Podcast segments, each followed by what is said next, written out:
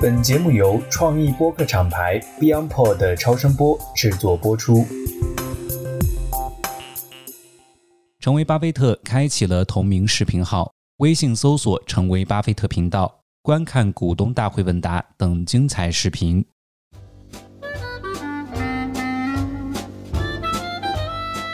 各位听众朋友，大家好，欢迎来到最新一期的《成为巴菲特》。今天呢，还是我和南天老师，南天老师跟大家一起打个招呼吧。大家好，我是南天。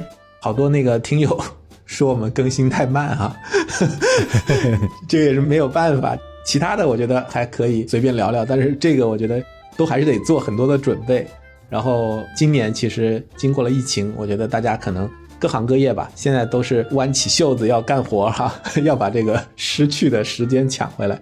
所以我跟南天老师也是尽量啊抽空。然后能够争取在今年多跟大家去做这样的一个交流和分享。是，咱们那个巴菲特这辈子精彩的故事呢，虽然很多，但是大家也要知道，这个好饭也有吃完那一天嘛，是不是？咱们要么就吃慢点嘛，是吧？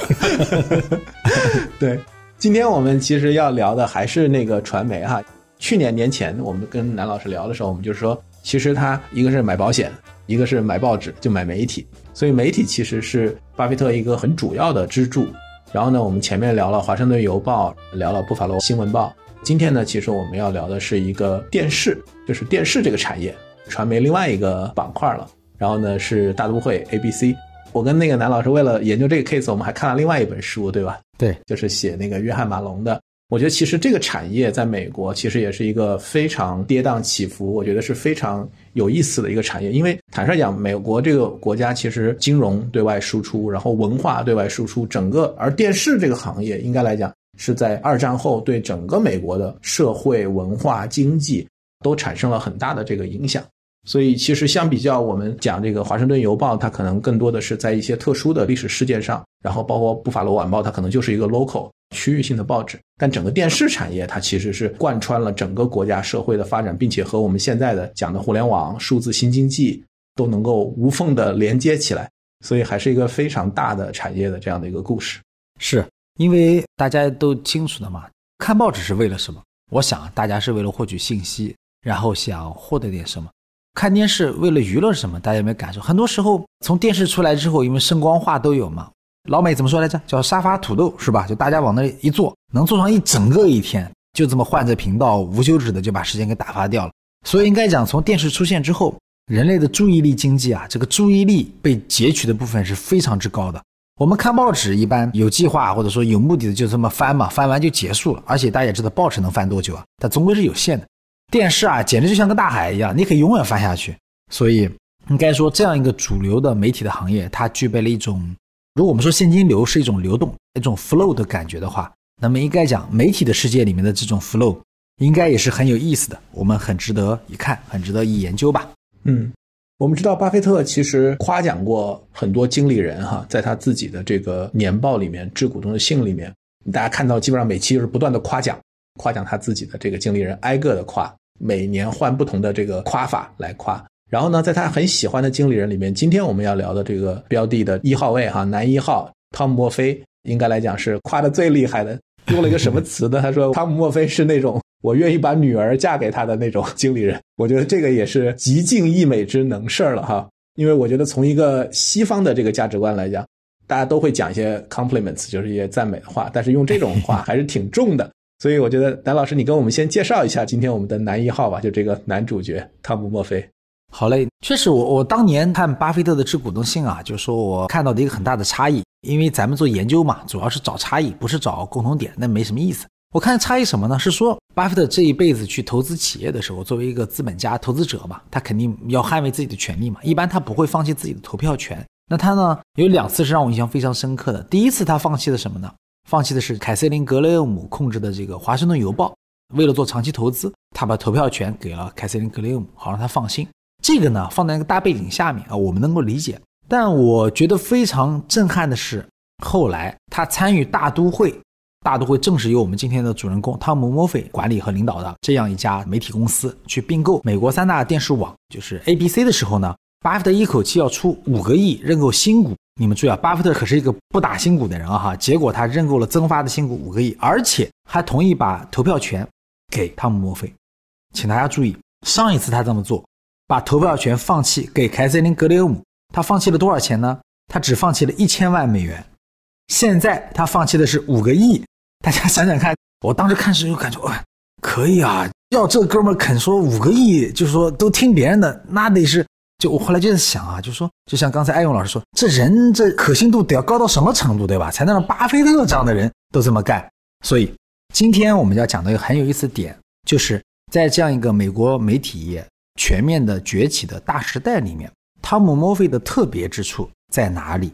那就是今天我们讲说，有点这个，咱们把一杯茶喝完，你闻一闻，能闻到那个杯底的茶香的话，就这个比喻吧。嗯，我们的时间线，我们帮大家捋一捋。我们上一期讲这个《布法罗晚报》，也是在一九七七年，讲的是这个巴菲特，然后跟芒格一起买下这一张水牛城这个 City 这个城市的一个区域性的报纸，然后怎么自己把手弄脏，弯腰干活，吭哧吭哧，最后把这个同城的竞争对手熬死了，最后变成了一个现金奶牛。我们今天的这个标的呢，其实他在一九七七年也参与了，他在一九七七年就投资了墨菲。再去管理的大都会这个公司，然后呢，他出了多少钱呢？他其实也是出了一千万，其实跟当时投华盛顿邮报是差不多的。但一九七七年他同时投的这个布法罗晚报，大家如果还有印象的话，是三千两百五十万美元。所以呢，他是按照大概十倍的这个税后利润占了这个大都会的百分之三。但是这笔交易呢过后，他后来四十三块钱一股把它卖掉了，所以它只是一个短期的一个交易。那后面呢？巴菲特在自己致股东信里边回头去看这个交易的时候呢，他说评价自己这个交易，说我简直是疯了。为什么呢？因为时间拉回到一九八五年，就过了八年以后，他当时以这个四十三美元一股卖掉了这样的一个股票，他接下来要用一百七十二点五美元买回来。这就是刚才蓝天老师讲的，他要参与大都会并购 ABC 的这样的一个交易，然后呢，把它作为一个定增吧，就是增发了这个百分之十五 的新股。让他一口气出五个多亿，那五个多亿是什么概念？那个就是巴菲特到一九八五年为止最大的单一的这样的一笔投资，所以毫不夸张，就是大家可以通过我们传递的这个信息，一方面这是他最大的一笔投资，同时他又给了极大的信任，同时我再补充一个细节，他还限制了这个出售权，就自己主动的做了这个出售的这个限制，这个又是跟刚才格雷厄姆那个华盛顿邮报略微有一点不同，两个都是把投票权交给了管理层。这个我们都知道，就是巴菲特一旦信任这个管理层，他希望能够让这个管理层不用去担心这个大股东的变换，能够全身心的为这个企业去创造价值。但是在格雷厄姆那个交易里面，他是自我设限，是我不再多买了。大家还记得吧？就当时他说，我就不再多买了，我自我设限，我买到头就这么多。然后的话，如果没有拿到你的这个书面授权，我就不再多买了。以至于他买入被套了以后，其实他也没有再去补仓。而大都会这笔交易，它是自我限制，就是说我出售要经过这个墨菲的同意，就他买了以后还不能随便卖。大家想一想，就是投票权也给这个管理层，然后什么时候能卖也听你的，这就是莫大的信任哈。所以我觉得南天老师跟我们介绍一下这笔交易的一个大的产业的这样的一个背景吧。好，现在呢，我们要是时候把这个产业放在那个时代里面，以及把我们的主人公汤姆·墨菲和今天有一个。我们称之为影子武士，一个暗线的一个企业家叫马龙。我们一起来说说他们的故事，这样大家对那个时代特有感觉。就首先呢，美国呢很早呢，就说四十年代吧，就是把这个显像管技术下的这种电视机的这种原理摸清楚了，于是电视机问世了。这问世之后呢，美国当时的主要的这种娱乐业是什么？呀希望大家先想一想啊，美国人获取信息。咱们在前面几期节目都知道了，说白了就看报纸，这个没啥可说的。看报纸呢是一种使用价值的思路，你看一看咱们这地方本城本县发生了什么大事儿啊？那超市哪里有折扣啊？最近有什么活动啊？哪里什么广告啊？你什么地方招工人啊？什么都在报纸里的，它是一种信息流服务。那娱乐呢？美国人当时的主要的方式是看电影、看戏剧，还有一个什么呢？听广播，这是最常见的。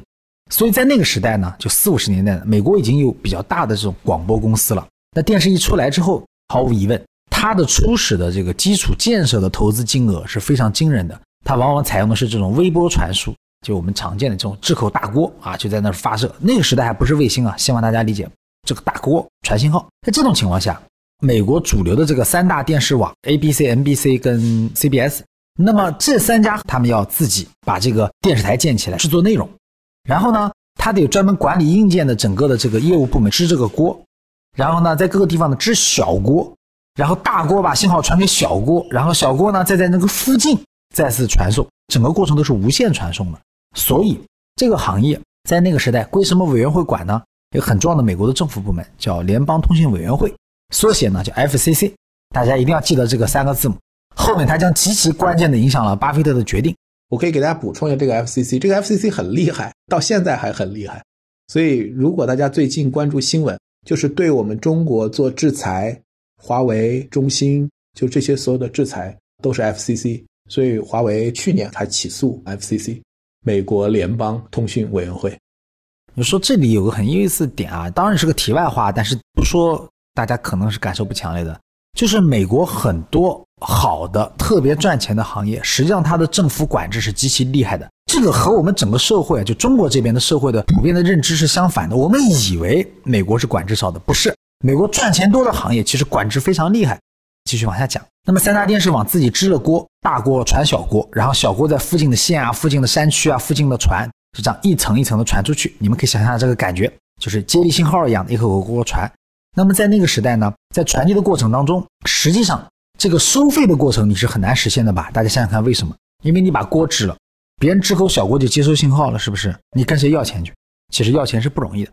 最早的时候，三大电视网怎么挣钱呢？一上来就是做广告挣钱，这就跟以前那个广播啊，就咱们听 radio 广播也是很像的。它广播很难跟你收费，说你听了五分钟交五分钟钱，没这搞法，就是什么做广告。所以广告这个事情也帮助像保洁这样的消费品走入了千家万户。这个了解清楚之后，我们往前推进一格，来到了说咱们的主人公汤姆·摩菲。这汤姆·摩菲同学呢，应该讲呢算是精英的后代，然后呢也是读了超级的名校，之后呢主要是在东岸活动的多一点，认识的也是大咖。经大咖和大咖的朋友转介绍，后来认识了芒格和巴菲特。他们认识的时间其实是较早的，并不迟。尽管巴菲特基地是在这个中西部啊，但其实他尤其是投资这个华盛顿邮报开始，他在东岸的活动是相当多的。反正呢，双方在七十年代就认识了。然后我们来讲七十年代发生了什么。七十年代啊，在美国这个电视业如火如荼的大发展的情况下呢，有一些双引号的不法之徒想到了一个赚钱的妙点子。我们这是个山区，我们这是个偏远地区，离三大电视网的这个核心基地很远。那现在有个问题，我们这人看不上电视，或者什么呢？看电视信号极差。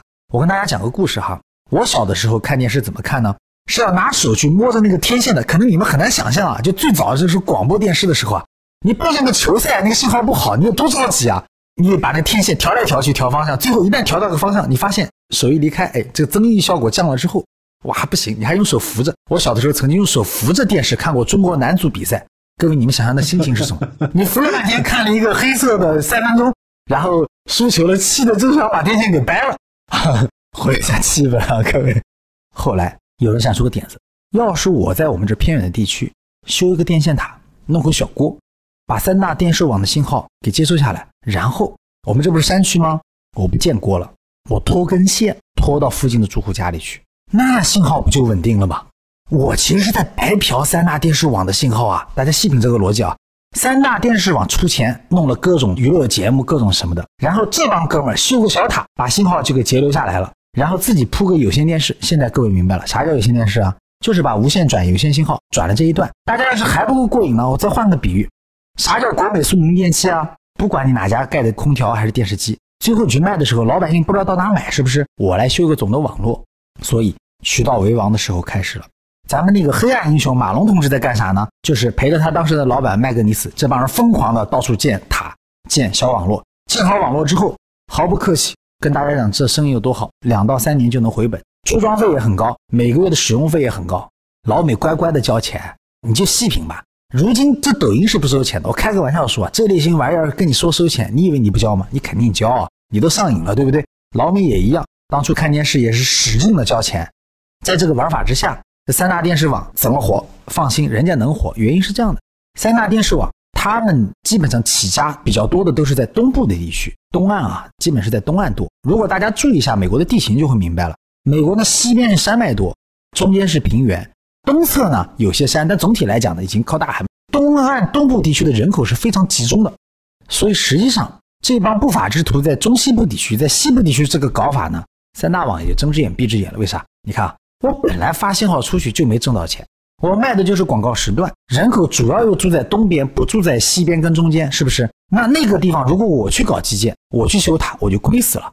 他们在那个地方坐地起价，勒索当地老百姓也就算了，那跟我也没什么关系，反正我也收不上来钱，是吧？你看我电视机又不是按电视机时间来收费的，这事儿也就过了。那汤姆·墨菲同学当时在干啥呢？就讲讲了，这讲完黑暗英雄，咱讲光明英雄吗？光明英雄走中路走，中路走他咋搞的呢？他这么干的，他就专门去找在东部和中部地区不大不小的城市的电视台，找到这种电视台之后呢，这个时候啊，又得说到咱跟巴菲特一样的道理。大家注意啊，地方性的内容，比如说地方选举、地方娱乐活动、地方什么高中的橄榄球比赛、地方的棒球活动，这些事情，三大电视网是不转播的，三大电视网是不报道的。大家有没有想过？所以，汤姆·墨菲的思路就很清楚，在那个大时代里面，我就找这个小地盘里的小电视台，跟报纸一样。咱们前面不是说过吗？美国的报纸叫一城一报，美国的小电视台也是一个道理。小地方一般就是一个大点的城市地方电视台。所以，墨菲的思路就是，我就去搞小的地方电视台，然后呢，我就在这个地方用我的微波信号发射，挣点钱也就可以了。所以，大家细品一下。马龙在那里，在中西部，在织着什么呢？织着基建的网络，然后凭借着这个娱乐内容的让人如醉如痴的做一天的这种诱惑力，坐地起价。那光明英雄汤姆·费在干嘛呢？在一个一个小池塘，用池塘型打法去吃下那个小地盘的电视台，然后制作、传播、服务、卖广告，全套一起上。也就是说，开头它的模式跟 ABC 这些大的电视台是一样的，区别就是两条：第一个，它地盘小，效率高；第二条。他们会非常的节俭，然后呢，对待股东也非常的好。应该讲啊，他们家的这个大都会的股票上市是很早的。当时他买的那个第一家是在阿尔巴尼市，叫这个哈德森广播公司，就是很小。然后他是一九五七年买了另外一家电视台，两家电视台就合并就上市了，等于一九五七年就上市了，每股七十二美分。TCI 上市也很早嘛，应该讲还就是它的资本化的运作还是比较早的。对我说这个主要点是要提醒大家，你想。一九五七年上市的时候，每股七十二美分。刚才我讲了，就是巴菲特把它卖掉的时候，巴菲特不是一九七七年买了一千万美金，后来四十三美元卖掉了吗？等于在一九五七年到一九七九年左右卖掉的，七八七九年那个时候，嗯，等于这二十年这个股票从七十二美分涨到了四十三美元。是芒格当时提醒巴菲特，就注意到这个墨菲这个年轻人很厉害。换言之，就是说在巴菲特投资他之前。他从一九五七年就两家普通的地区电视台合并上市，一个每股一美元都不到的一个公司，然后他一直做二十年，每年内生价值百分之二十三的增长，墨菲是非常厉害。对，那听众朋友就特别感受到一个点啊，咱们前面几期啊和艾勇老师不是说了很多报纸的故事嘛，大家感受一下这个里面的精妙之处。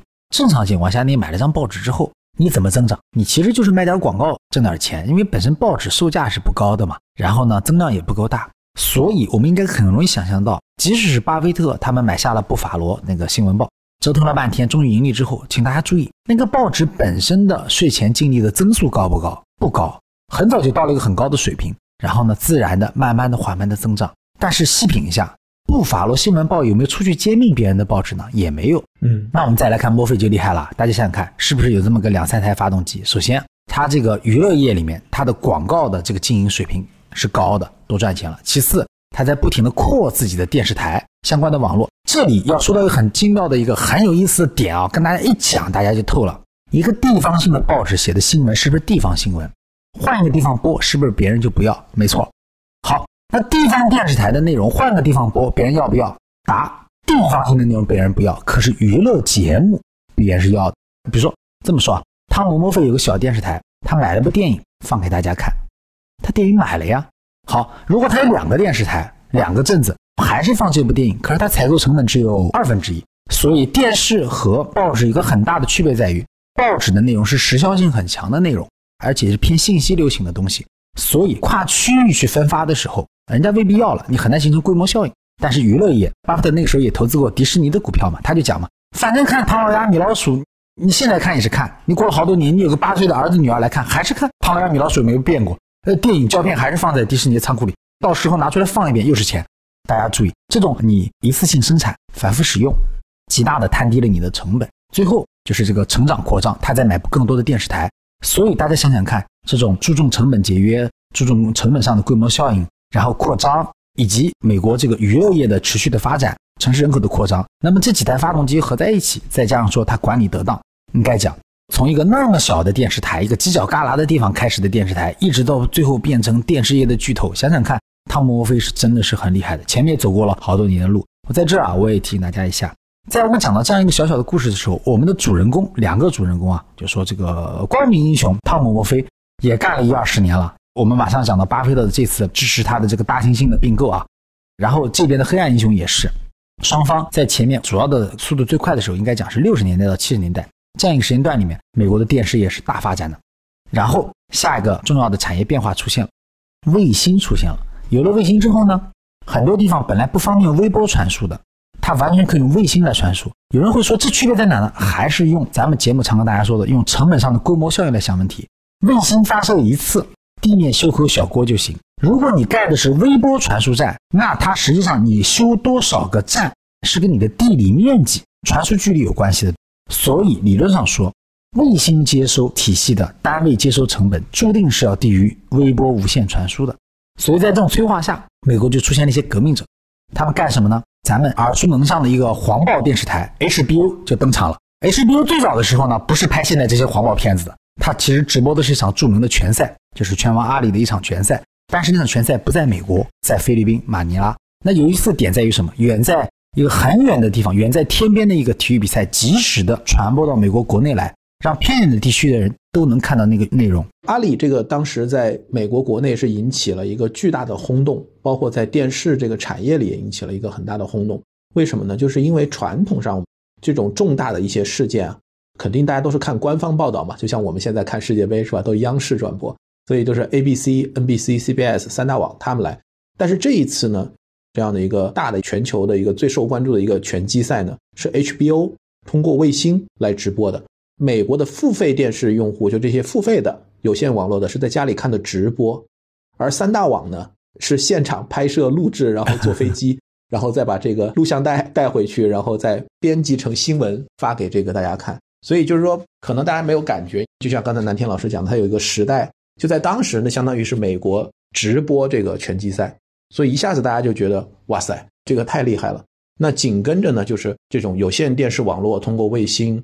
然后开始独立的做这种台呢，就耳熟能详的，像我们看到的 ESPN，就是当时通过去直播 NCAA，就是美国大学生的这个篮球联赛，然后开始变成一个就是它的 E 和 S 就是 Entertain 和这个 Sports 就是娱乐和体育的这个台。然后紧跟着 Viacom，一九七八年把 Showtime，就大家如果现在看美剧啊，我喜欢的很多美剧都是 Showtime。然后呢，C-SPAN 就是这个。公共事务电视网络，就是大家可能在美国看到 C-SPAN 一二，就是那种专门报道政治的，比如国会，包括这个法院，有一些可以对外公开的直播的，都是这个频道来去播。然后包括最有名的就是一九八零年的时候，Ted Turner 他做了第一个二十四小时新闻节目频道，就是我们现在大家都知道的 CNN。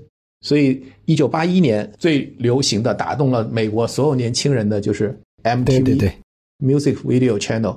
所以就是这一系列的，就等于就是在有线电视网络出来之后，大家开始发现，就是 A B C N B C C B S 这个仍然是传统的三大网，然后有钱能买很多的版权啊，然后有很多精品的内容。但是，一些垂直细分的很多新的人加入到了这个赛道，开始做内容、做频道，包括刚才南天老师讲的那个暗线的，我们号称这个有线电视网络里的成吉思汗，就是这个约翰马龙。他当时投了一个很重要的一个细分垂直的频道，就是叫 Black Entertainment Television，就是黑人娱乐频道，就是一个专门目标用户，就是针对非洲裔的这个美国人的这个频道。在一九七九年，所以大家可以想象，就当时整个的这个产业就开始变得极大的繁荣，大家都看到这里面有巨大的价值，然后都加入到这个竞争当中。有线电视网络呢，就开始挑战传统的这个广播网，整个的这个美国电视产业就迎来了一个爆发期。对，然后顺着艾勇老师说的呢，我也得补一个很重要的点啊。大家想问一个问题：为啥有这么大动力啊？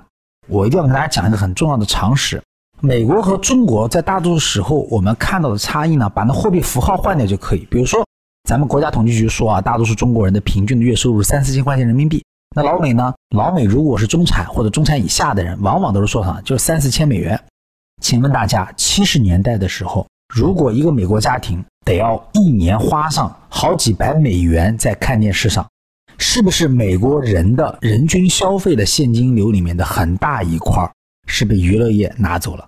是的，这就是巴菲特比喻的收费桥梁的感觉。巴菲特为什么喜欢报纸啊？到点你就得买一张。当然了，你收入摆在这儿，对吧？报纸的钱，比如说几个美角、几个美分，对吧？或者说什么，哎，是没多少。那现在咱们为了看电视花了多少钱？所以总体来讲，根据这个不完全的统计啊，就是自从出现电视以来，基本上就相关的娱乐支出占到美国人的家庭生活的娱乐支出的占比，就是总的这个现金流的盘子，对吧？你就挣了这么多可支配收入嘛，这盘子基本上来讲，十个点是只多不少的，会有很多时候会有波动，但整体来讲是很大的一块的支出。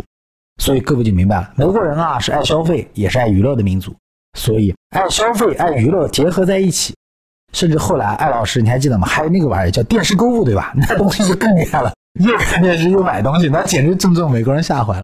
我相信听众朋友们都感受到了，怪不得大伙儿这么努力啊，是真赚钱啊！是的，有时候我也想啊，艾老师，你看咱们中国媒体啊，好像我感觉是日子苦了点，就我们这儿啊，要想收点钱是不太容易的。就是你甭管按这个收视率收，还是按节目内容收，还是怎么收法，好像除了收点广告费是可以的。你想收别的钱，大伙儿是不交的。你看人美国是这样的。我估计讲到这里啊，现在我们年轻一点的听众可能会开始慢慢有点感觉了，他可能会琢磨哈，我听懂了，这不就是这个优爱腾嘛？但是优爱腾大头应该讲应该是卖广告才对啊，可是优爱腾现在提价了，对不对？咱们不就不舒服了吗？这就是好玩的点。你看啊，优爱腾之前是无穷无尽的广告，然后的话呢，优爱腾后来转付费模式，然后现在其实优爱腾的主要的收入已经是来自于会员了。是啊，就已经是来自于会员了。但是它的问题是在于，它第一版权。成本非常高，导致大家一直都不赚钱嘛。而且这个版权说白了，今天在你这儿，明天谁出价高我就去谁那。第二个来讲的话呢，广告和付费会员是互斥的，相当于就是说我如果付了费会员，你原则上就不能给我看广告，至少不能看硬广吧。所以大家现在不是就是很多用户在挑战说这几个很无耻，一个是有大量的软性的广告，第二个来讲又把它再分成各种不同层级的会员。然后再来卖广告，但是大家注意看啊，我们看这刚才讲的所有这些频道，可是又付费又要看广告。对，这是我特别想跟大家感受，听众朋友，当你吐槽爱优腾给你收费的时候，你琢磨一下，你给爱优腾交的钱占不占你月收入的百分之十？你要感觉还没交到百分之十，你就要琢磨一下这个当初老美是交了多少钱了。就像老师说的，你大家想想看，就是说这个你看电视看的钱你交给马龙，然后你节目的钱你交给 ABC。广告费你没出，其实保洁替你出给了 A B C 或者汤姆沃菲，有这个感觉吗？结果就是一鱼几吃。你肯定会说，这一鱼几吃，这老百姓怎么吃得消呢？哎，毕竟美国那时候经济还在发展当中嘛，大家也还能吃得消。还有就是没人能够抵御这种声光化的诱惑吧？人类从来没有过那么爽的时候。你可以看见有些看不到的东西。想想看电视，咱们所有人都有从小玩或者说看电视的时候，你回想一下开头的诱惑得有多大，就那个感觉。所以在那个大发展的时代。传统的一体化、垂直一体化经营的，从内容到这个制作、分发、基础建设，全部都搞的呢，有几个巨头。然后呢，在各个巨头照顾不到的地方呢，有很多呢小的占山为王的这个土霸王，那就是说汤姆·莫菲这种。然后呢，汤姆·莫菲不停的兼并自己的地盘。那还有一波人呢，是马龙这种。哎呀，制作内容太苦了，我就负责缺地盘，对吧？我就负责搞基建，然后用基建呢做地收钱，这是第三种。还有第四种，就刚才艾乐说的，不管是什么。Viacom 对吧？还是什么 CNN 啊？还是说特纳？还是各种各样的人？HBO 什么 Showtime、ESPN、MTV，就总之各路人马。这个里面你肯定会问一个问题：这样子四五波人在一起混战啊，一起发展这行业的时候，那政府的政策导向是什么呢？FCC 啥态度呢？哎，现在我们悄悄的黑板了啊！当时 FCC 呢有两个约定的重点思维方式，第一个就是它不允许谁在整个节目上面只放自己家的内容。所以这才给了竞争的机会。大家想想看，是不是这道理？要他只放自家内容，那那些我这么开玩笑说句，你知道 MTV 台很好看，有你喜欢的歌星，你怎么知道 MTV 台的呢？你得看到第一次吧。那如果那电视台里从来没播过 MTV 台制作的那些 MTV 或者歌曲演唱会，你怎么知道呢？所以啊，这个 FCC 的第一条规定是非常厉害的。你再是霸王条款的电视台，再垂直一些巨头，你也得放别人的内容。这第一句话。第二句话什么呢？第二句话是不允许大家持有太多的电视台，控制太多的报纸，控制太多的电台，还有太多的煎饼。所以，在这种情况下，传统的巨头，就是包括 ABC，也包括我们的光明的英雄汤姆·墨菲这些在内呢，他们主要在通过兼并和收购和整合的过程当中呢，要做两件事情。第一件事情就是要好中选优，不行的资产要卖掉，因为你的持有的牌照的数量是有上限的嘛。第二条什么呢？第二条就是你要经常用的马甲公司、子公司，化名去买新的网络控制下来，这样呢就是绕开你你们懂的，就是打擦边球，绕开界面的管理。哎，更稳的不法之徒，这个叫约翰马龙那波人怎么想的呢？没事他们现在说的都是内容，说的都是播放，对吧？我是只管修塔的人，FCC 不管我。所以在那个时代里面，其实赚最多钱、增长最快的，并不是内容方，也不是垂直一体化的大电视台，而是这第三波人修小基建网络的。因为 FCC 没有控制他们，允许他们进行异地的揭秘和扩张。他们采取的方式不是明文禁止、不允许，或者说牌照，而是怎么做呢？发现谁揭秘的多了，就起诉他，或者告他，就是在弄。你们懂吗？但是这个只要你多请点律师，东搞搞西搞搞，也有办法。所以约翰马龙那波人呢？化名，然后搞很多马甲子公司，然后到处收购兼并网络，拿所有的网络呢就来敲诈内容方。所以把这个理顺之后，我想我们整个时代的大背景呢，就差不多就到这里就可以讲明白了。那么我们现在马上就要进入到这笔交易，这笔交易发生的具体的时点是在一九八五年的二月份，巴菲特当时在华盛顿小住的时候，很早凌晨接到了这个墨菲的电话，那墨菲告诉他，他跟 ABC 要达成交易了。那这个时候想跟他来去讨论一下这个付款的方式和这个交易的结构。那我们注意哈，一九八五年的前一年，在一九八四年，FCC 出了一个非常重要的这样的一个政策的调整，这样的一个法案呢，其实对于产业的格局产生了很大的影响。总的大的原则来讲呢，其实是对有线电视网络会更宽松一些，能够让他们有定价，包括在并购，就是在整个这个发展这方面给了更大的这样的一个空间。那另外一个很重要的一个时间点呢，就是大家可能会有一点点印象的，就是一九八四年是美国洛杉矶奥运会。那么美国洛杉矶奥运会在历史上，奥运会所有历史上最有名的是什么呢？是第一次赚钱的奥运会。那为什么第一次赚钱呢？其实就是因为他把这个转播权卖出去了，天价卖出去了，卖给谁呢？就是卖给我们今天的故事的主角，就是 ABC。那 ABC 呢拿到了这个奥运会的这个转播权。那第一呢，奥组委赚钱了哈。就以前办奥运会，每个国家都不想办，就是基本上都亏钱。那从洛杉矶奥运会开始，大家开始发现这个是一个巨大的权益啊！通过卖电视转播权，通过卖 Top 赞助商，然后奥运会变成了一个香饽饽。现在大家都是在抢这个奥运会的权益。那 ABC 呢，也借由这个奥运会，在当时是它的一个高速增长期。一九八三年，它可能年的增长是百分之十一，拿了奥运会的权益以后，一九八四年是百分之二十七，所以也是一个比较不错的状态。但是呢，一九八十年代还有一个很大的一个历史背景呢，其实是整个的我们叫恶意的收购、杠杆收购。这个我们可能后面会去聊所罗门那一期的时候，可能会重点再去讲那个时候的那个背景。大家知道，在美国从七十年代，我们当时讲滞胀、两次石油危机，换了新的美联储主席沃尔克时刻，不断的这个加息，最多的时候加到百分之二十的利息，然后把 CPI 从最高的十四个点啊百分之十四的物价指数打下来。所以进入到了八十年代呢，有大量的便宜的公司，然后呢，垃圾债券盛行，很多的人呢用这个融资、用杠杆来去收购这样的一些公司。所以在八十年代，所有的公司它的 CEO 其实都处于一种惴惴不安的状态，哈，就是不知道哪天会有一个哪里的门口的野蛮人过来，把整个公司买掉，然后把它换掉。所以呢，即便就是 ABC。这么大的一个体量，其实在当时也是面临这样的一个情况，所以也是在这样的一个情况下呢，ABC 接受和汤姆·墨菲大都会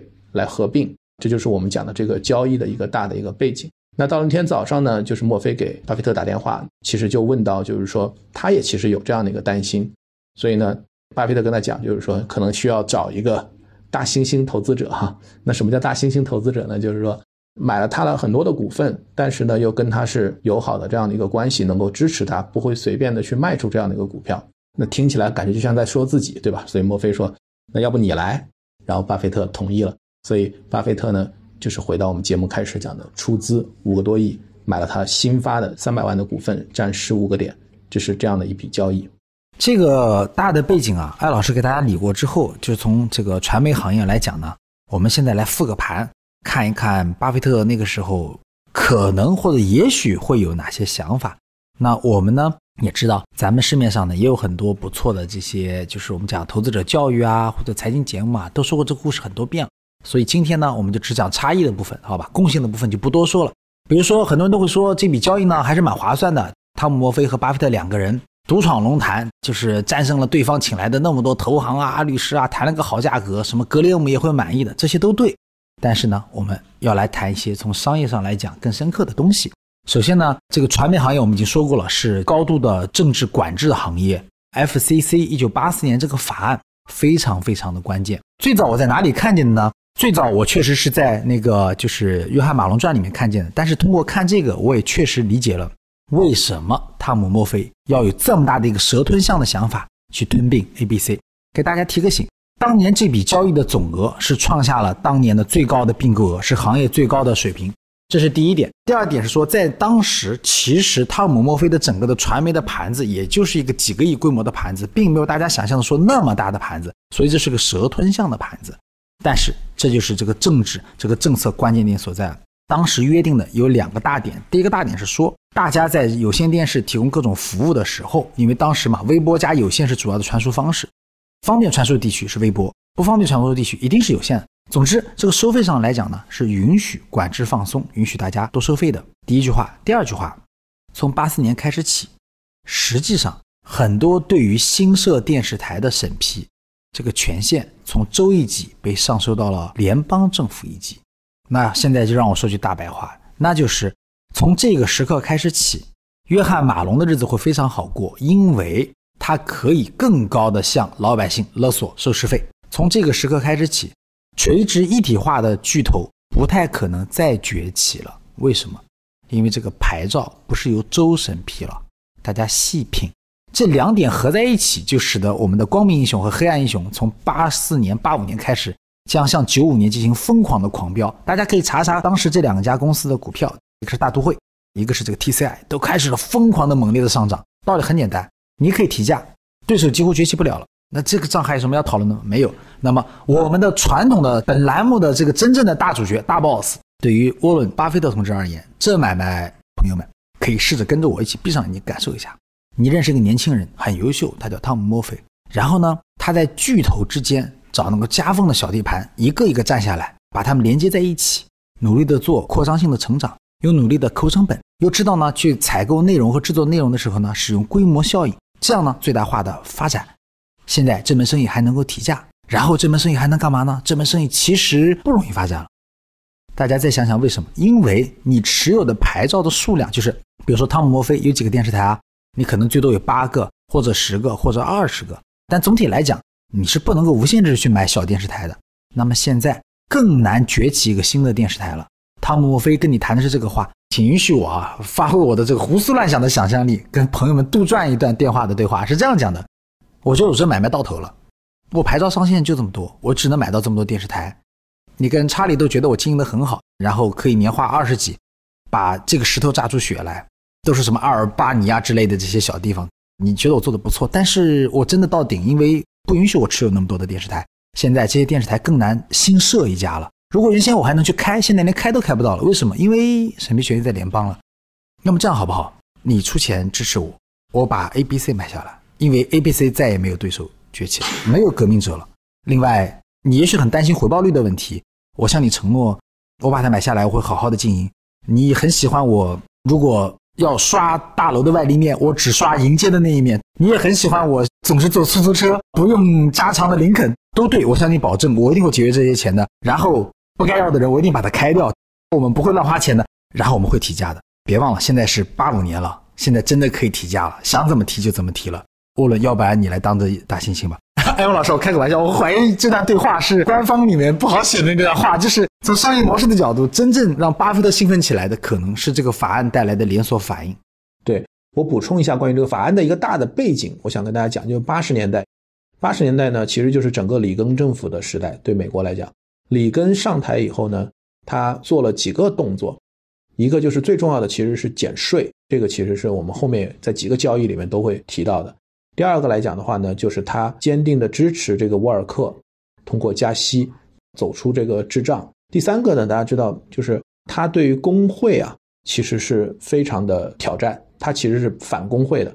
然后第四个呢，就是他在整个产业里面都是做这个放松，放松就是管制。所以呢，我们今天讲到的这个 FCC，其实也是在里根上台以后，他在一九八一年任命了一个新的美国联邦通信委员会的一个新的主席，叫 Mark Fowler。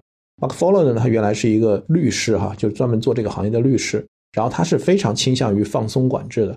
所以我们整个看到美国在八十年代的主线，就是为了让经济能够走出滞胀的泥沼，整个是走了一个非常偏向于我们讲的就是保守派，减税、放松管制，然后的话呢，收回很多的这个地方的权利到联邦。收回地方的权利到联邦，为什么这个很重要？刚你在区域可能有很多的区域的一些管制，但是如果要让经济大发展，其实你要一张网，就整个的这个网络要能够打开。所以呢，最好的做法呢，就是把它收回到中央来管理。所以在美国的法律里面呢，只要涉及到州际、跨州的这样的一些监管，它都要把它放到联邦里来。当美国去把这个就是电视当它的一个类比，就是认为电视现在通过卫星电视、通过有线电视网络。它也已经不再是一个区域性的这样的一个经济模式了和形态的时候，所以对它的监管也要把它上交，能够到这个联邦来。那到联邦来呢，好处呢，对于就是玩家来讲的话呢，就是说他不会再陷入在跟每一个城市啊、每一个区域、跟每一个地方政府去打交道的这个泥沼当中去了。如果我们大家有机会去看刚才南天老师讲的这个约翰马龙的这本书啊。他其实，在每一个城市里面，当时为了争夺每一个城市的这个特许经营权，他们都要做很多的努力，甚至被讹诈，也被政府讹诈。相反，就政府可能说我可以给你一个牌照，但你要帮我做很多的事情，帮我这个城市什么基建呀什么的。所以，当他回到联邦的时候呢，他不用再去跟每一个地区的城市去受当地的这种区域的政府的这样的一个讹诈了。但反过来，等你到了联邦，那牌照也是有限的。联邦肯定是希望整个的这个产业它能够被更有效率的去管理，所以当时 FCC 出的这个政策是什么呢？第一，它允许一家公司在广播这个领域里面最多只能有二十四家电台、十二家 AM 电台、十二家 FM 电台。这个可能年轻的听众都 没听过收音机哈，就我们以前的收音机有 AM、FM 是吧？我以前小时候听那个 Easy FM，很喜欢一档节目，这个是广播业务。然后在电视台这个业务呢？在主要影响区，最多只能覆盖百分之二十五的家庭受众。那我们看啊，大都会为了能够接受这个标准，是剥离了三个电视台，剥离了五个广播电台，然后和 ABC 合并以后，他们的八个电视台覆盖百分之二十四点四的美国电视观众。什么意思呢？就是说合并以后，其实加起来电视台数目都已经超过八个了，但是呢，他们就要把那些小的都剥离掉，只留最好的八个。那最好的八个加起来。覆盖率百分之二十四点四，就刚好在这个监管的这个百分之二十五的这个线以下，也就是说，它在这个程度上就已经是它法律允许的最大的规模和渗透的这样的一个优势了。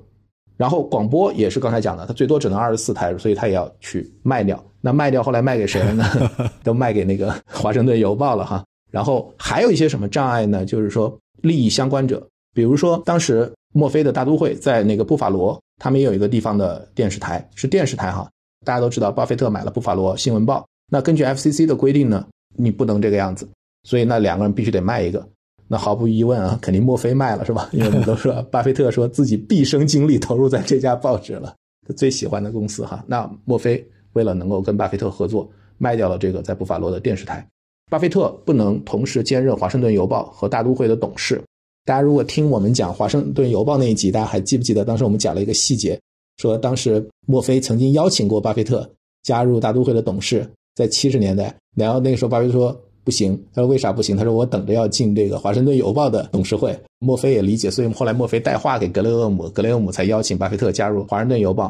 那时间线现在到了一九八五年，他同时如果这一次交易他要成为大都会的董事，不能兼任《华盛顿邮报》的董事，他怎么选呢？巴菲特选择退出华盛顿邮报的董事会，然后变成大都会新的这个大都会 ABC 的董事。然后他后来安排的是他那个比尔鲁安，就是他自己清算了这个合伙交易的时候，也推荐他去接管他的原来的一些投资人的这个朋友，他去取代他加入了华盛顿邮报的董事会。所以这些规则大家也能看到，就是整个监管对这个产业的影响是非常大的。而且一方面，大家看起来它是其实是鼓励竞争，但另外一方面，通过这些条款的这个设置，其实是让这个巨头啊越来越有优势。就像刚才南天老师讲的，一个新兴的一个小的，你就很难再做到这个非常大的这样的一个体量了。所以，只有通过并购、产业重组，然后让这几个大的巨头能够出来。很感慨啊，就是我很想用今天中午吃的东西来跟大家比喻一下。今天中午啊，我跟太太吃的是皮肚面。我抬头的时候呢，这家店还蛮有名的。我看见墙上挂个这个，写个什么呢？说南京皮肚面特许经营。我心里就好笑。听众们，你知道我笑什么吗？就是特许经营呢，很多人不明白。从美国发源地开始，他说的意思实际上是说什么？是说这个事儿只能你干，不准张三李四干，叫特许经营。我们这儿呢，把特许经营慢慢有点理解为。可以让大家一起来加盟着干，不是的，加盟 加盟干。然后呢，我就再用面条皮肚面的事儿给大家个比喻。如果你今天开的是我们南京最大的皮肚面店，经过好多年的 PK 呢，本地人呢只认你这一家店，没有别的店能崛起了，你实现了一城一店。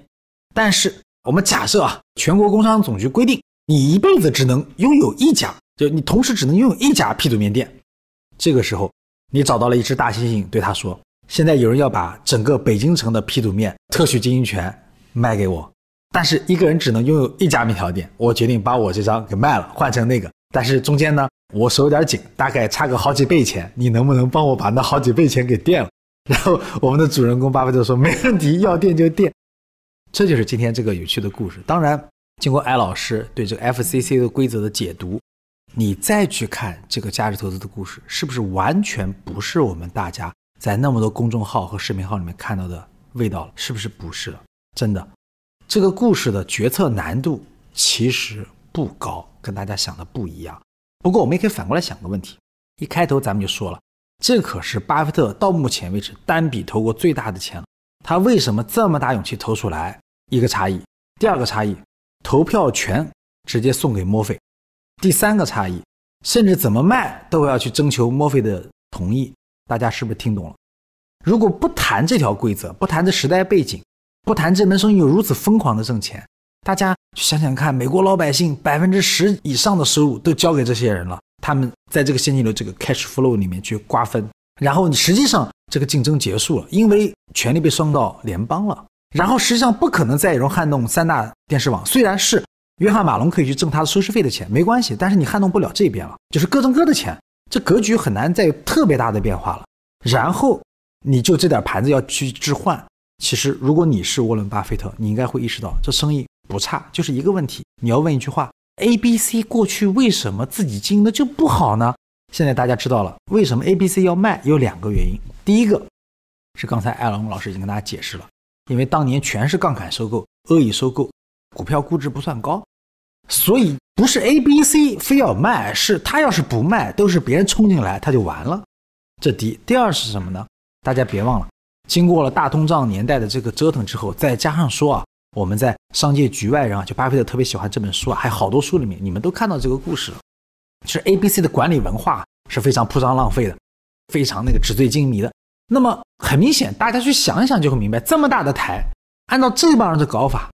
如果由汤姆·墨菲来进行节俭化的经营，这省一点没问题吧？然后呢，估值本身在不贵，没问题吧？然后本身没有竞争了，马上就可以疯狂提价了，没问题吧？大家细品这几条合在一起，实际上，我个人觉得这已经不能算叫价值投资，应该讲它算是一次非常精彩的资本运作，或者算一次很漂亮的并购吧？哎，老师你觉得呢？就是找到一个不能再大的盘子，因为就那么些牌照，对吧？你只有八个台，你要最好的八个台。同时呢，你既然买了这八个台，你就找最好的经理人来操盘，能够取得最大化的这样的一个收益。我们看一些细节哈，就是巴菲特其实在一九八五年这个交易之前，其实他已经买过 A、B、C 了。七九年、八四年，巴菲特都买了 A、B、C，所以在这个交易之前，其实巴菲特已经持有 A、B、C 的百分之二点五的股份，所以对于 A、B、C 的经营情况，他其实是非常清楚的。那么第二个来讲的话呢，我们看一下这笔交易的构成，为什么叫蛇吞象呢？因为其实从总的收入来讲，大都会占百分之二十一，然后美国广播公司 ABC 的是占百分之七十九，就等于是大概是一个四比一的这样的一个收入的占比。但是利润的占比，我们看一下利润的占比，利润的占比变成了什么呢？就百分之四十对百分之六十，换言之，就等于是收入其实四比一，但利润可能变成了二比三。所以很清楚，就是我的经营能力比你强，对吧？就是为什么我来并你，就是我强很多，还不是强一点点，是吧？对，就我来经营你，为什么我来并你？我的经营能力比你强很多。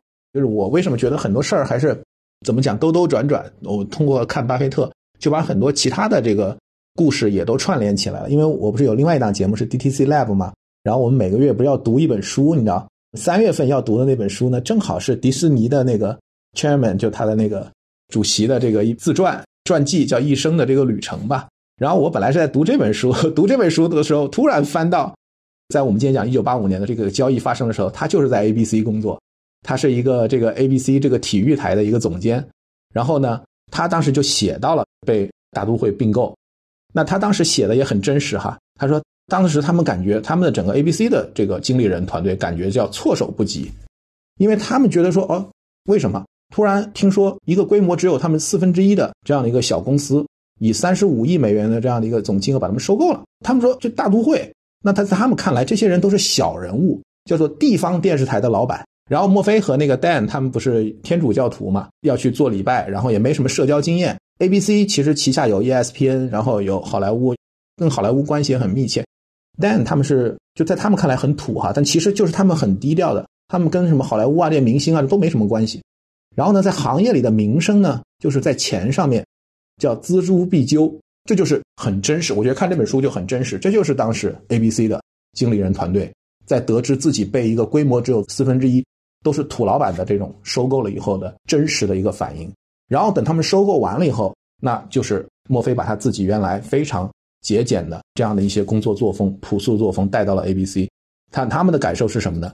就是完了，本来 ABC 以前总部门口排着队都是高管，给每个高管配加长轿车。然后在美国中午吃个午饭，走几个街区都要坐专车去，是吧？都要坐车去的。然后说哦，专机没有了，头等舱没有了，报销金额没有上限的日子没有了。他的原话是说：“我们所在的行业正在以一种台里许多人都不愿意接受的方式发生的改变。”所以这个就是很典型的。为什么就是八十年代杠杆收购，就是说门口的野蛮人，就大家讲，一方面就是因为我觉得钱，垃圾债券。创造了一种新的这个融资模式，同时呢，大家都认为这个是一个更好的，都愿意为这个融资模式提供资金。那有了这些钱，但另外一个很重要的原因，其实就是因为，在八十年代经过这个美国经济六七十年代的高速发展，然后他们也面临什么二代接班、三代接班，然后公司的管理权、真正的经营权已经从很多的这种家族或者说创始人转到了职业经理人，而这些职业经理人呢？追求这个规模的膨胀，而不是那么去考虑真正的这个股东回报的最大化，就出现了这种非常奢侈啊、攀比这样的一个作风，也使得这些愿意想去做杠杆收购的人，他就是能够通过把这个公司买下来之后，去光压低成本，就能够把经营性的现金流做得很好。另外一个来讲呢，再把这个息税前，因为他们杠杆嘛。借来的资金会带来很大的这个利息，那这笔负债呢又能在税前能够扣除，能够抵税，所以确实是就是我通过看迪士尼的这个当时的高管他的视角，他能看到的就是一个很真实的一个反应，就是他们怎么去看待汤姆·墨菲他们对他的收购。那汤姆·墨菲他们进来以后对成本的这个严格控制，唰唰唰几个动作是吧？包括把连总部 楼都卖了，卖给日本投资者了。所以我觉得这就是巴菲特最喜欢的这种经理人吧。对，应该讲从对股东负责的角度，这个心态真的是，你像自己的楼都可以不要，为什么？反正只要是，比如说我买不如租，那我就卖掉它。从这个角度讲，我确实觉得，因为巴菲特真的就像艾勇老师说的，巴菲特很少这样称赞别人到这个高度，对吧？因为这个就不是商业互吹了。那应该讲他又能够做企业发展。又能够节俭，因为我们都知道这个，我们也见过很多企业家，就这两种性格往往是相对的。就说那个很狂放的、很能扩张的老板吧，一般这种就是说有没有那么抠、那么节俭不一定。很小家子气的老板呢，往往又做不大。你很难找到一个老板，就是说他同时两个特点都有。这是第一。第二，这个老板也懂资本运作。这个大家现在已经知道了，就回望历史嘛，知道这公开数据了。就说一直以来大都会都在回购自己的股票。这样的话呢，使得自己的股东在无需更多投入的情况下，手里的股权比例提高，那变相呢就等于是助推了股价的上涨。这不是说我们到了今天，现在在美国说回购股票是件很容易的事儿，对吧？很常见的事儿，司空见惯的事儿。可是几十年前他应该讲这么做还是真的是有远见，而且毫无疑问，当时环境还是有压力的嘛。对，就是这个回购股票这个事儿啊，其实八十年代没有很多人做，所以墨菲就是当时，当然也是八七年股市大跌哈，就是一个是还了很多的债，降低杠杆率；第二个来讲回购股票，一半的流通股，百分之五十三的流通股都注销了，就回购完以后都注销。就他的操作就是巴菲特 最想要的、最喜欢的那种操作。确实，我想，而且大家也知道一个很重要的点啊，这个月好像汤姆·墨菲才辞任伯克希尔·哈萨维的董事嘛，也就是说，巴菲特多喜欢他。那一方面是投资他、支持他，一方面最后让伯克希尔来当董事啊，大家想想看，这是一个什么样的一个认可度？所以讲一个非常完美的职业经理人，真的已经很完美了。就这个地方，我也想跟就是南天老师讨论一下。我自己很明显的感觉啊，读信从五十年代、六十年代、七十年代、八十年代读到这个八十年代，就是当巴菲特在八五年的那个年报里面去讲这个墨菲的时候，其实我感觉有一些情绪在里面。我觉得到了巴菲特的八十年代以后，可能也跟他这个就是自己弯腰干活，然后经过了这么多的投资哈，他可能确实想去寻求一种。这种非常长期的关系，就是这种非常稳定的，我们叫永不卖出，也是他在八十年代提出的嘛。他讲的三只我永远不卖的股票，其中就有大都会、华盛顿邮报、Geico，所以他就觉得就是说要像挑选伴侣一样谨慎的来选这个合作伙伴。他当时就说，如果真的找到了一个好的股票，我就永远不卖。卖掉好股票，就像打个比方说，想嫁入豪门，你卖掉好股票，就相当于为了钱你要嫁入豪门。他说。经常会有人犯这种错误，但是如果你一个人本来就很有钱，你还这么做呢，他一定疯了。所以我觉得巴菲特，你想到了八十年代，其实他已经很有钱了。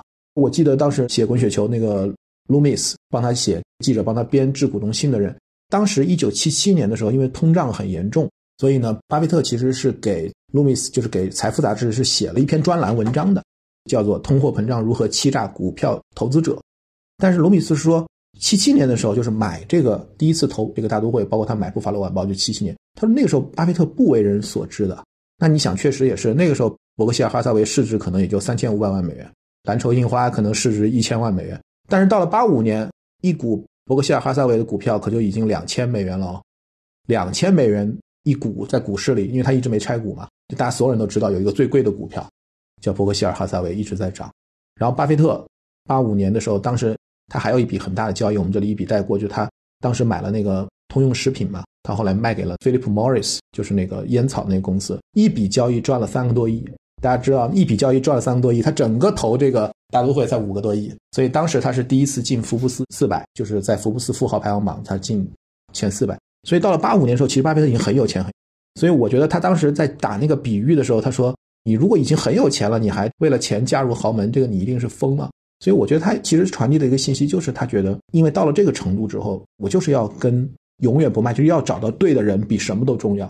这就跟您刚才讲的，就是说对比，同时对比马龙和墨菲。当然，马龙比墨菲年轻很多，因为墨菲相当于五十年代五七年就开始做这个生意了，然后马龙是七十年代七二年、七三年才开始做这个事儿，他肯定比他小很多。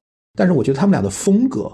完全不一样，就是巴菲特好为什么这么挺？就是这同样的两个都是这个产业英雄哈，虽然一个是偏这个广播网，就是更传统的这个大的一体化的这样，一个是更从有线电视这种新的这种电视网络形态开始出来的。但巴菲特非常的推崇墨菲，因为从回报率的角度来讲，马龙也很好呀，对吧？是，咱们在这就得给听众朋友们补一补了嘛，区别在哪里嘛？比如说约翰马龙啊，咱们仅仅是从这个。这种《约翰马龙传》这种接近于半官方的传记，对吧？都能看出来，就这哥们儿其实有很多桌底下的操作，其实是坑股东的，甚至大家也能看出来，后来还坑了老板。老板去世之后呢，把老板的两个孩子又坑了一把，在分割遗产的时候，到拆那个自由媒体的时候，也是种种令人不齿的手段，就是掏空公司嘛。也就是说，同样我们讲，咱们都在一个好行业，比如说传媒行业、报纸行业，就坐地生钱，然后垄断。但是都是这样好的生意的情况下，到底是希望把生意做得长久一点，与人形成一个很好的生态的关系，还是非要说榨干一切呢？应该讲，汤姆·摩菲代表了就是巴菲特喜欢的这一面。如果说我们要多赚，那我们是通过回购，是对所有股东都公平的方式。你要愿意多赚，你多拿嘛，你多拿回购就对你有利了。他尽量喜欢的是这种，就是说对大家都比较有利的方式来，而不是说其实牺牲大家只是为少数人玩一个小规则，他这个是不喜欢的。所以从这个角度来讲。汤姆·沃菲确确实实，我们会看见他主要的这个就前面经营生涯里面的手法，也包括说资本运作的时候的手段方案，应该说很公平，特别是能够有勇气有一个决心去回购百分之五十以上股票的人，大家细品一下，这五十的钱他可以作为职业经理乱花掉，中饱私囊，搞很多关联交易，什么都可以搞。问题是，他选择的方式什么呢？是用一种当时的人一下子不太能够接受的，长期看是股东利益最大化的方式回购。所以难怪巴菲特这么喜欢他嘛。OK，那我们看看这笔交易哈，他怎么买的？我们已经讲过了。然后买了以后，墨菲做了各种各样的操作，包括运营上的降本增效，是吧？然后回购股票，然后还债，降低杠杆率。那我们看一看这笔交易最后的退出吧。那这笔交易呢，其实退出也很精彩哈。那退出的时候呢，是在一九九五年把这个公司卖给了迪士尼，所以这笔交易当时也是一个整个行业里。非常震动的这样的一个交易，然后呢，这个交易的源头呢，其实是在当时巴菲特去参加这个 Allen Company 行业里非常盛名的一个会哈，就这个企业家在美国中部的一个聚会。那在这个聚会上呢，是巴菲特来攒局，然后让迪士尼的老板跟这个墨菲一起达成了这样的一笔交易。那南天老师给我们介绍一下这笔交易的特点吧。是，还是老规矩。那么。不太商业思维的，或者说不太有意思的故事，我们就不多说了。重点说一下差异，就是说在这个差异里面有一件事情很特别，大家注意啊，不管是哪个版本的这个公开资料都是这么说的：这个方案是汤姆·墨菲在巴菲特的建议下与迪士尼总裁见面，地点在太阳。这句话的这个表述，无论是中文、英文是没有歧义的。好，现在我们要讲一个重要事情，那为什么巴菲特这一辈子很少卖出自己买进的？而且有满意的企业，那为什么他要建议汤姆·墨菲卖公司？这才是这个故事最重要的点，而不是这个故事的估值高低、占了别人多少便宜还是什么的。这不是个金融思维。好，现在有请我们的老主角再次上场。FCC，原来啊，自从当年允许这个提价和市场更多的激活之后呢，大的牌照审批和这个牌照的数量限制的审批上收到联邦之后，事实上这个市场的玩家有没有变得更多？没有。第一。第二，各个州的管理变松了之后，那各种内容公司，对吧？渠道公司、分发公司，各种各样的公司啊，全国化的经营如火如荼。第三，允许提价，这三个之后的结果是什么？是的，经过了六七年的马太效应的竞争之后，市场开线出现了一个不好的局面，就是美国老百姓为这些东西支付的费用越来越高，行业出现一些恶性竞争的情况。在这种情况下，一九九二年开始，FCC。安排了专门的这个委员会和专家组，又开始论证是什么问题呢？是不是该限制他们发展？比如说限价。然后从九二、九三、九四，陆陆续续不断的出现了这种限价的要求，而且基本上都落到了实处。我印象最深的倒不是说 A、B、C 了，印象最深的是约翰马龙的 TCI，在第一次限价的这个政府法令颁布之后的当天，他们家的股票当天直接就跌了百分之十。大家知道美股一天跌百分之十还是个大日子，这说明什么？我们来细品一下。对于巴菲特的心情，我买的是艾勇老师刚才说的，实际上全国扩张已经达到上限，对吧？市占率已经是基本上覆盖了全国四分之一人口了。然后呢，我已经请汤姆·莫菲，我心目当中最好的经理人，努力的经营了十年了。这家企业能被我压榨出来的效率到顶了，这家企业能扩张的人口到顶了。这家企业现在提价的空间如果也到顶的话，那么这门生意，我们毫不夸张的说，在电视这门生意出现了整个的这么并不长的七八十年的过程当中，巴菲特实际上先花了二十年左右的时间，看到了一个让他满意的经理人汤姆·墨菲，然后在汤姆·墨菲希望登上王座的那一把的时候，全力以赴地支持了他。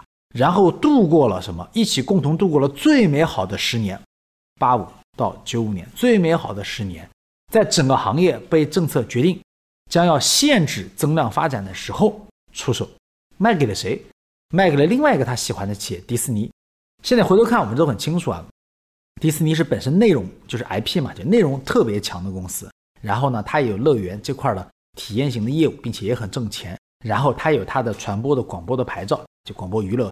方面的各种牌照，所以多一块这种垂直一体化的专业机构，应该讲对于迪士尼当时的迪士尼来讲，九五年多元化的迪士尼来讲呢，是一个不错的选择。所以双方在精品投行，就是那个保罗·艾伦，这个投行名字叫艾伦，他们办了这个太阳谷的聚会，是美国传媒、金融啊、科技类的精英每年聚会的地方，在那里几方谈下来，应该讲巴菲特的心意，我想汤姆·莫菲是明白的，就是说确实支持你，然后支持你度过了一生最好的十年，然后我们确实在这十年里面享受了在王座上最好的十年，但是现在一切快结束了，那么是时候了。应该讲这个时候他还是要回到一个资本家的本色的。时间呢，因为过得很快哈，九五年其实墨菲年纪也挺大的了，也七十岁了。然后呢，他那个很好的兄弟 Dan 就他的副手，他们是相当于两个人嘛。他的 CEO Dan Berg，然后也在前一年退休了。接班的人呢，就是我刚才前面讲的，现在迪士尼的董事长，他相当于后来接了这个 Dan 的班，当了 CEO。我们看一下回报哈，就整个的这个交易的回报，为什么说墨菲很了不起？就等于是在他的。整个的管大都会叫二十九年两百零四倍回报，这是先给大家一个概念。然后一九八五年，巴菲特投了五多亿买的这个整个合并的新公司的股票。到了一九九零年，五年过去了，这五亿值多少钱呢？值十三点七七亿，涨了百分之一百七十。听起来还好吧？年化百分之二十二。但是大家注意啊，这个是在有八七年的大股灾，就是经过这样的一个。然后到了一九九三年。股票多少钱了呢？六百三十美元，大家还记得一百七十二点五美元买的，一百七，然后变成六百三十美元。然后一九九三年，巴菲特卖了三分之一，这个是他当时讲的，卖了三分之一。他在致股东信里写，九四年的时候就后悔了，因为他卖的那一笔六十三，因为拆了股，六百三十美元拆成六十三美元，然后到九四年一股六十三变成了八十五美元，又涨了不少。所以最后的那笔交易呢，其实真的是天价，就是说从估值的角度来讲，我觉得。迪士尼老板艾斯纳是不能叫大冤头啊，但反过来从墨菲的角度来讲，是为股东最后一棒，就是帮股东争取到了一笔非常好的交易，总价是多少呢？是一百九十亿美元。大家想一想，就是八五年三十五亿收购的，最后一百九十亿卖给迪士尼，这个估值什么概念啊？这个估值是都不能算市盈率，就是是当年现金流的十三点五倍，P/S 市销率是二十八倍。然后，对于墨菲给股东创造的回报，如果在一九六六年投一美元给墨菲，到墨菲退休把这个公司卖掉，拿两百零四美元回来，整个的二十九年年化收益百分之二十，跟巴菲特的这个回报是基本上是一样的，是标普指数的十八倍。所以，就是谁能不爱这样的 CEO 呢？然后又是特别的正直，是吧？让所有的股东分享他的这样的一个收益。我还想补一个很重要的一个商业上的点啊。给听众朋友们一个补充，我提醒大家两件事情。第一件事情什么呢？这场交易发生在一九九五年，那一年啊，如果年纪长一些听众应该明白，Windows 一九九五就要问世了。也就是说，从那个时代开始起，互联网将逐渐走上历史的舞台的正中央。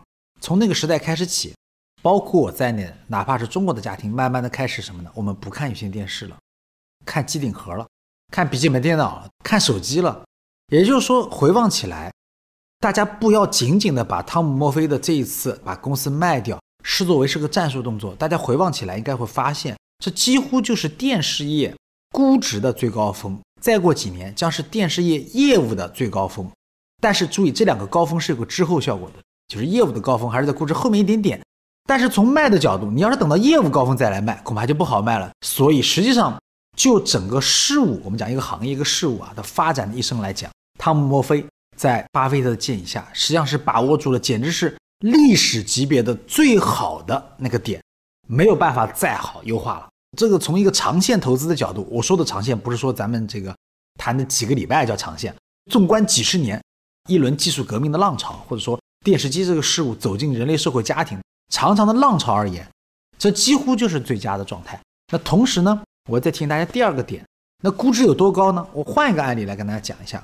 我蛮喜欢研究的那个黑暗英雄约翰马龙呢，在同一年把自己的公司呢卖给了著名的 AT&T，卖了什么价格呢？那么多在美国看有线电视的用户啊，他一个用户的估值卖了五千美元。可能今天听节目的朋友们对一个用户卖五千美元一下子没有感觉，我换个说法你就知道了。咱们这档节目制作于二零二三年的二月份，在二月份的时候，全世界的股王是苹果。苹果的市值如果除以苹果的付费订阅用户九点三五亿的话，你会得出一个估值，就是一个喜欢用苹果全家桶，不仅买手机，而且订阅各种软件服务、娱乐服务、Apple TV、Apple Music 这些所有东西，买软件的人估值是多少钱？一个人大概是两千六百美元。朋友们，差不多三十年前，约翰马龙把看有线电视的人一个人头卖了五千美元。二十八年过去了，你今天走到美国股市，可以买到一个中产阶级喜欢 Apple 全家桶的知识分子，或者中产阶级受过高等教育的，全世界的这样的一种啊，你觉得特别有价值的，对吧？商业价值的这样一个消费者的人头，一个人头花多少钱呢？只花两千六百美元。就像艾老师说的，如果你再考虑上税，再考虑上通胀，各位应该明白，一九九五年出手卖的是一个什么样历史级别的顶部了，可以感受一下这个的二十八年的差异。我们这档节目啊，其实南京老师还记不得我们一开始讲的时候，我说我想有两条主线，一条主线其实就是聊标的嘛。我们现在再把一个一个的交易再聊，我们也聊了很多对巴菲特来讲非常重要的交易。其实还有一条主线，我想后面有机会我就想聊人物。其实。当你刚才讲 Windows 九五的时候，我就想起，就是有一个人要出来了，就是比尔盖茨，对吧？其实比尔盖茨也是在巴菲特的整个的这个呃生涯里面一个蛮重要的一个人物。他们是在九十年代初认识的。那其实约翰马龙的故事里面，其实包括汤姆墨菲，慢慢的比尔盖茨都会扮演角色，就是因为微软也开始跟电视产业借由这个我们讲未来的信息高速公路，然后就开始有了很多连接哈。所以这个我们可以。在后面找时间再来单独的，我们可以有一期可以聊一聊比尔盖茨跟巴菲特。那么说回来呢，我觉得也就到了我们节目的最后哈，我觉得我们可以总结一下这个 case。其实这个 case 真的对我最大的感触就是回到我们一开始，一个能够让巴菲特愿意嫁女儿的 CEO，他是个什么样的人？那巴菲特其实在他的致股东信里面呢，其实从好多次都写到了这个墨菲哈。然后最早一九七七年他第一次买的时候，当年的。致股东信里面其实就讲这个大都会，他说大都会的这个管理层、运营层面很优秀，资金管理层面也很优秀，那可不是嘛？因为本身来讲，墨菲也是并购起家，就像刚才南天老师讲，他的扩张就是通过不断的去收购，所以他其实对于投资，因为有很多 CEO 可能在巴菲特看来，就是说很多经理人运营是可以的，但是管理资金不太行。他收公司一般都会把这个资金交回来，等于自己来去配置资金，这个是他的特权。但是莫非是相当于自己运营做得很好，同时自己管资金做投资也做得很好，所以他在七七年的致股东信他说我们没有能力对现有管理层提供任何额外的帮助。他说这个与其管不如不管，能得到更好的结果。这是他怎么看待大都会这样的公司？这是七七年，然后八一年他就讲我们愿意以。X 价格买下一家好公司百分之十的股权，而不是以二 X 的价格买下那家好公司的百分之百的股权。就是说，他认为绝大部分管理层都沉浸在青蛙王子的故事里面，认为自己的管理能力是非常优秀的，是吧？什么公司只要他轻轻一吻，那被并购的公司都会脱胎换骨。他说，许多公主仍然坚信他的吻有使青蛙变成王子的魔力，哪怕他的后院已经养满了一大堆的青蛙。巴菲特就是。文笔其实还是挺好的，所以他当时大家看这个，肯定大家都是会心一笑哈。就是他讲许多公主坚信自己有这个吻青蛙的能力，能够青蛙变王子。他说，哪怕他的后院已经养满了一大堆的青蛙，但最重要的就是他讲的永远不会卖的公司，就是为什么大都会、该口、华盛顿邮报。他说，哪怕看起来当前价格高估，我也不把它卖掉。即便有人出再高的价格，我也不打算卖掉。我觉得。真正当你找到了一个值得信任的、值得托付的这样的一个 CEO 之后，你真的就是叫搭便车，就是躺赢就好了。我也说下我的感受，就像艾老师刚才讲的，你看我也四十岁出头的人了，我就感受到啊，确实这样。就首先你要重视那些事实，不是看别人说什么；第二就是说你要看长长的事实，而不是看短期的事实；第三个就是说。实际上，如果你找到了一个经过很长时间证明你可以信任的人，而跟他一起合作做的那个事情，不管是不是生意啊，也许做科研，也许当朋友，反正都可以。就说那个事儿，如果也是个比较正能量，就是一个还不错的很好的事儿的话，实际上你人生的经历就不会差。这个原理其实讲起来吧，也蛮简单，就是你找个正确的人，然后干一个正确的事儿，然后结果再怎么折腾，其实都不会太差的。搁了以前，我我觉得可能我年轻的时候不这么想，我就说啊，你要精妙一点，你要聪明一点，你要把事情算透一点，你要这个一样那样，就怎么样怎么样，绞尽脑汁。到我现在觉得好像不是最重要的，就是那么几下子。比如说这个人，你是不是花了这些时间、这些年，他是不是对待你和对待别人一样，他是不是可信的？然后这个事儿是不是大方向是绝对没有问题的？如果没有问题，你们一起努力就好，会行的。确实是这个感觉，找对了人真的很重要。嗯，而且我觉得，因为这个感慨是在巴菲特在八一年、八五年、八六年这样的年份嘛。我们想平行世界，就是刚才我们前面讲的，他其实从七七年到八四年，八四年布法罗才开始赚钱，然后经过了这么多年，他自己弯腰干活。他其实有一次，我记得他在股东信里面讲，就是说你很难跟一个鱼去解释在陆地上生活的感觉。他作为投资人来讲，他其实严格意义上他自己也是企业家，也是个创业者。这个其实是我现在对巴菲特一个非常跟我以前不一样的认识。就他其实是非常有企业家视角的。所以的话呢，当他自己也去弯腰干活，去经营了这个布法罗的这个生意，去困境反转，然后去。把这个公司从泥沼里拔出来，最后赚钱。这个时候，他再去感触同样他看到的这些其他的经理人，我觉得他这种跟我们就像读故事一样，读到啊一个优秀的这个经理人三十年都做得非常好，年化百分之二十以上的这个收益率，特别正直，特别 decent，然后 integrity 都很好。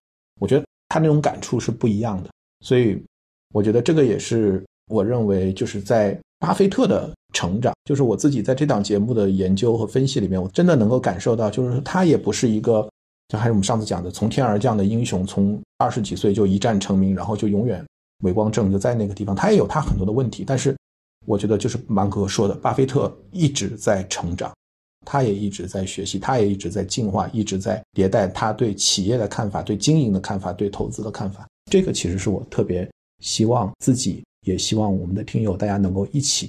跟着这档节目，能够更仔细的去看一看他的思考、他的行为，然后他的这个模式、他的理念的这样的一个变化吧。嗯，好呀。那因为我们的节目更新也确实不算快哈，所以很多听友也都等不及。那我觉得南天老师也跟我们预告一下吧，接下来可能我们会去聊到哪些有意思的案子。各位是这样的，就是我们一般耳熟能详啊，总是觉得巴菲特呢是一个炒股的高手，是吧？实际上，在他这个伯克希尔的版图里面呢，是两根主线的。一根呢，他是用实业的钱攒下来的钱再去买新的实业；一根呢，是用保险的钱呢去买这个就是买股票。然后在这个八十年代末九十年代初呢，慢慢的他将转成用保险的钱买实业不买股票，一共有三个阶段。但是这个里面啊，七十年代咱不是讲完了吗？那好，下面呢，咱们要重点讲讲看，就是八十年代左右的这种实业买实业。对吧？咱们分着阶段来嘛。我们先把第一个阶段全部吃完，好吧？就这道菜吃完，重点呢，咱们就来讲讲后面。特别是他在年报里面提过很多次叫七圣图的那几家公司，很好玩。我们呢，后面找个机会呢，来跟大家简单的聊一下。好呀，那我们就下期节目再见。好，那么感谢大家的收听，谢谢大家，再见。